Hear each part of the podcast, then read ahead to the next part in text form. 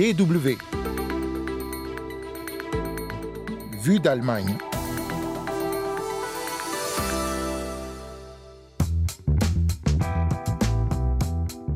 Promouvoir une culture d'accueil et assurer à l'Allemagne une main-d'œuvre qualifiée tout en évitant la migration irrégulière et la montée de l'extrême droite, une équation difficile à résoudre pour le gouvernement allemand qui concentre désormais ses efforts sur la mise en place d'accords bilatéraux avec les pays de départ.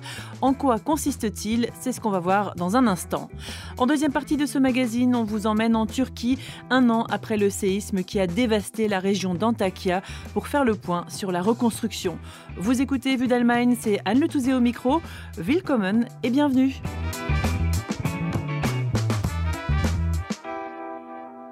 5,7 points de plus pour le parti d'extrême droite AFD aux élections législatives partielles qui ont eu lieu à Berlin dimanche dernier. 550 000 électeurs étaient appelés à retourner aux urnes en raison de pannes massives lors du scrutin législatif de 2021 dans leur circonscription. Au niveau de la capitale, le score de l'AFD atteint désormais 9,4 une progression qui contraste avec les manifestations contre l'extrême droite qui continuent de mobiliser des dizaines de milliers de personnes à travers le pays depuis janvier. Nous en avions parlé dans Vue d'Allemagne et sur nos antennes. Les révélations du réseau d'investigation collective au sujet d'une réunion secrète à laquelle ont participé des membres de l'AFD en novembre et lors de laquelle il a été question de déportation massive d'immigrés ont créé une onde de choc en Allemagne.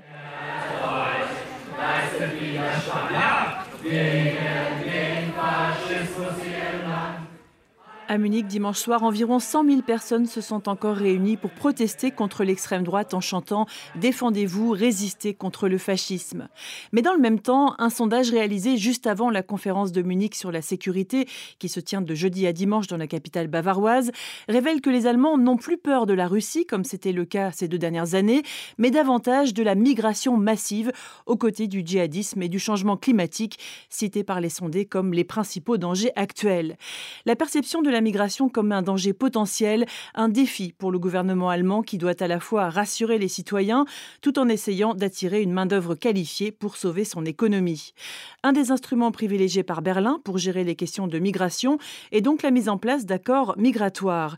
En mai 2023, le chancelier Olaf Scholz s'est rendu au Kenya pour recruter du personnel qualifié et conclure un accord avec le gouvernement de Nairobi.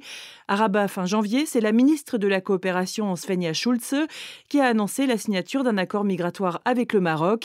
Et il y a quelques jours, elle était au Nigeria pour inaugurer un centre d'information sur la migration à Ado, une ville située non loin de la capitale Abuja. Une inauguration saluée par la ministre du Travail et de l'Emploi du Nigeria, Keruka Onye Jeosha.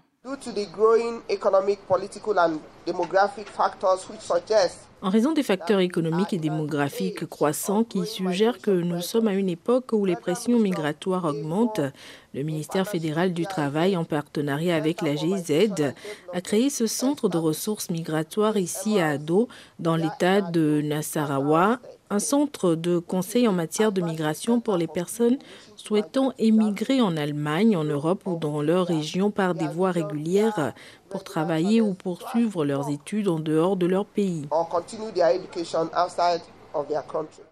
Le Nigeria fait partie des pays confrontés au défi de la migration irrégulière vers l'Europe en raison de la pauvreté, du faible niveau de vie et de l'insécurité. Le Centre de ressources sur la migration propose des conseils et une aide à l'emploi aux Nigérians qui ont l'intention d'émigrer en Europe.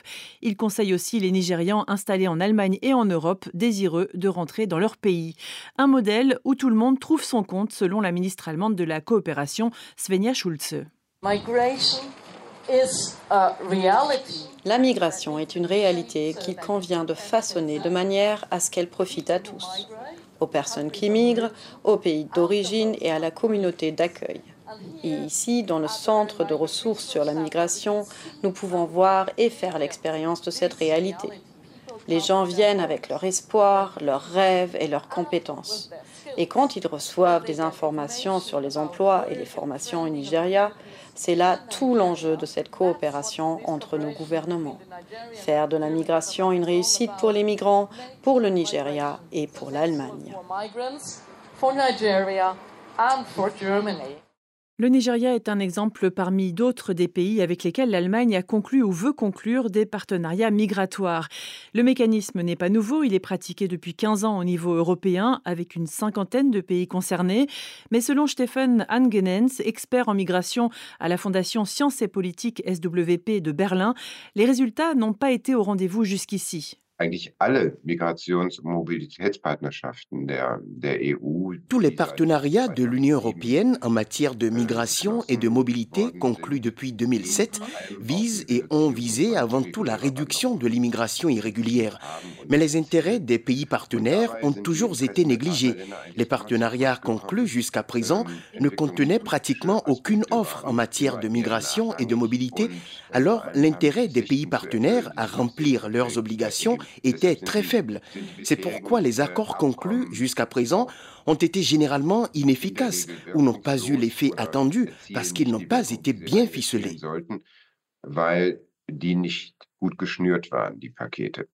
La nouvelle approche vise à renforcer les échanges et les coopérations dans les domaines de l'emploi, de la formation et de l'envoi de personnel qualifié. Il s'agit donc moins de lutter contre la migration irrégulière que de la remplacer par une migration légale.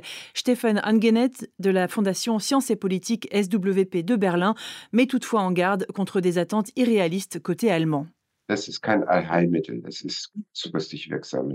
Ce n'est pas la panacée, mais c'est une chose dont nous avons absolument besoin et qu'il faut étendre sans se faire de faux espoirs. Ce n'est pas comme si on concluait un accord et que demain le nombre de demandeurs d'asile serait en baisse. Ce serait absurde car c'est un sujet trop complexe. Mais il y a des marges de manœuvre et je pense qu'il est important de le souligner. Quatre mois avant les élections européennes, un sondage réalisé par l'Institut INSA place l'AFD en deuxième position derrière le Parti conservateur, avec 22% des intentions de vote au niveau fédéral. Dans l'Est de l'Allemagne, le parti d'extrême droite arriverait même premier avec 32% des voix. Le gouvernement allemand a encore du pain sur la planche pour promouvoir la culture de l'accueil.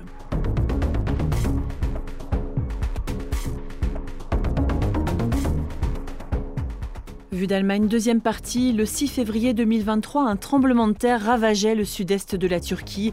Selon le bilan officiel, plus de 53 540 personnes ont perdu la vie.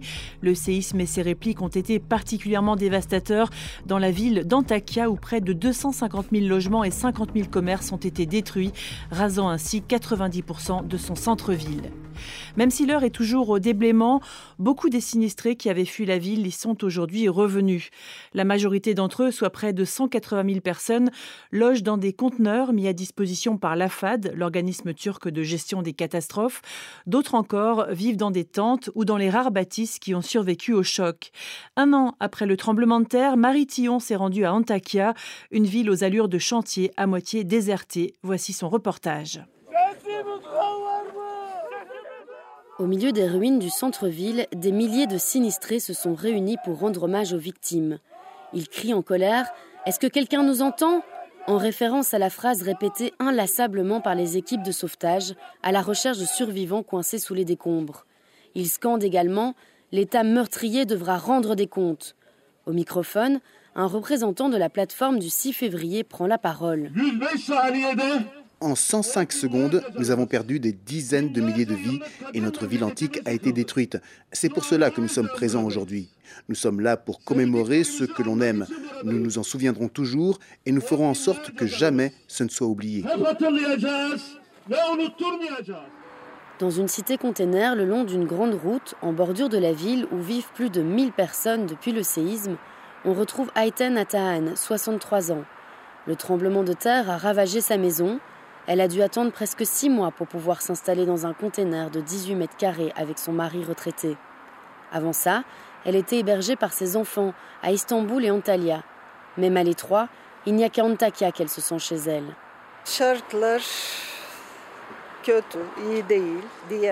Les conditions sont mauvaises. Je ne peux pas dire que ça va. On vit entre quatre murs dans un espace minuscule.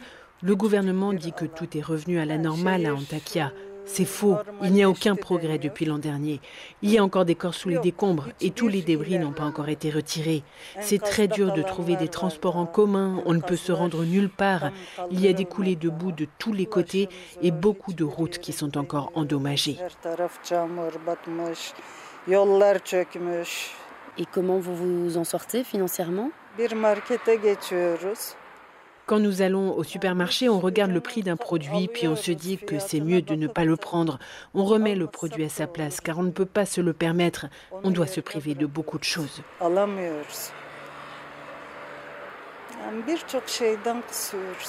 Selon Ayten, la reconstruction ne va pas assez vite. Le président Recep Tayyip Erdogan avait promis d'ériger 650 000 nouveaux logements dans les zones sinistrées d'ici un an. À ce jour, seulement 46 000 d'entre eux ont été bâtis. Et pour Serkan Koch, le président de la branche locale de la Chambre turque des urbanistes, la construction de logements est menée à la hâte, sans aucune planification urbaine. Cette reconstruction est mal organisée. À l'avenir, la ville aura besoin d'infrastructures et de transports en commun. La manière dont ces problèmes seront résolus plus tard reste un réel point d'interrogation. Il faudrait avant tout se préoccuper de cela et faire en sorte que les gens puissent être installés dans de meilleures conditions plus durables, et ce, sans risque d'inondation ou de feu qui se propagent dans les containers en raison de câbles défectueux. Seulement ensuite, il faudra reconstruire la ville dans son intégralité. Pour cet expert, la reconstruction d'Antakya prendra au minimum 10 ans. Et pour le moment, l'État turc octroie une aide financière de 5 000 lire aux sinistrés, l'équivalent de 150 euros. Afin de soutenir aussi les propriétaires qui ont perdu leurs biens, le gouvernement a annoncé la mise en place d'une aide à la reconstruction des logements. Une subvention de 750 000 lire et un prêt à taux zéro du même montant sont prévus. Mais ces aides sont loin d'être suffisantes pour louer un bien ou en faire construire un nouveau, comme le fait remarquer Serkan Koch. Si vous souhaitez faire construire ici un logement de 100 mètres carrés, cela coûte euh, entre 2 millions et demi et 3 millions de lire. Donc, avec 1 million et demi, vous ne pouvez pas financer ce projet, surtout que les sinistrés n'ont plus aucun pouvoir d'achat. Ces chiffres ne sont pas du tout adaptés à la réalité. Beaucoup de personnes espèrent toutefois bénéficier de ces mécanismes d'aide à la reconstruction. C'est le cas d'Emel Gull et de son mari. Ils vivent depuis un an sous une tente aménagée devant les gravats de leur ancien domicile. Ils avaient économisé toute leur vie pour s'acheter cette maison et ne comptent pas quitter leur terrain pour vivre ailleurs.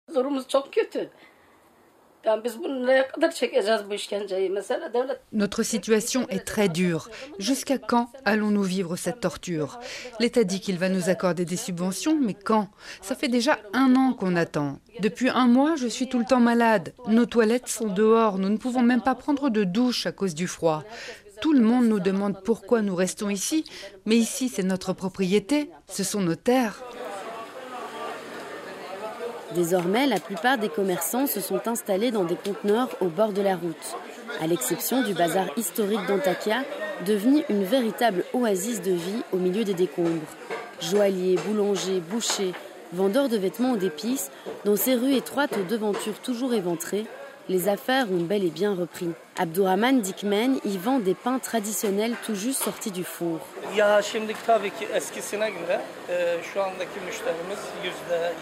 Bien sûr, si l'on compare à avant, on n'a retrouvé que 30% de notre clientèle. La raison est simple, 70% de nos anciens clients sont décédés ou ont quitté la ville. Le séisme nous a traumatisés, j'ai échappé à la mort. Mais au moins, travailler ici, ça nous occupe, on pense à autre chose qu'à ceux qu'on a perdus. Maritime à Antakya pour Deutsche Welle. Et c'est déjà la fin de Vue d'Allemagne. Merci à toutes et à tous d'avoir suivi cette émission. La semaine prochaine, vous retrouverez Hugo Flotatalon à ce micro. D'ici là, portez-vous bien. Tchuss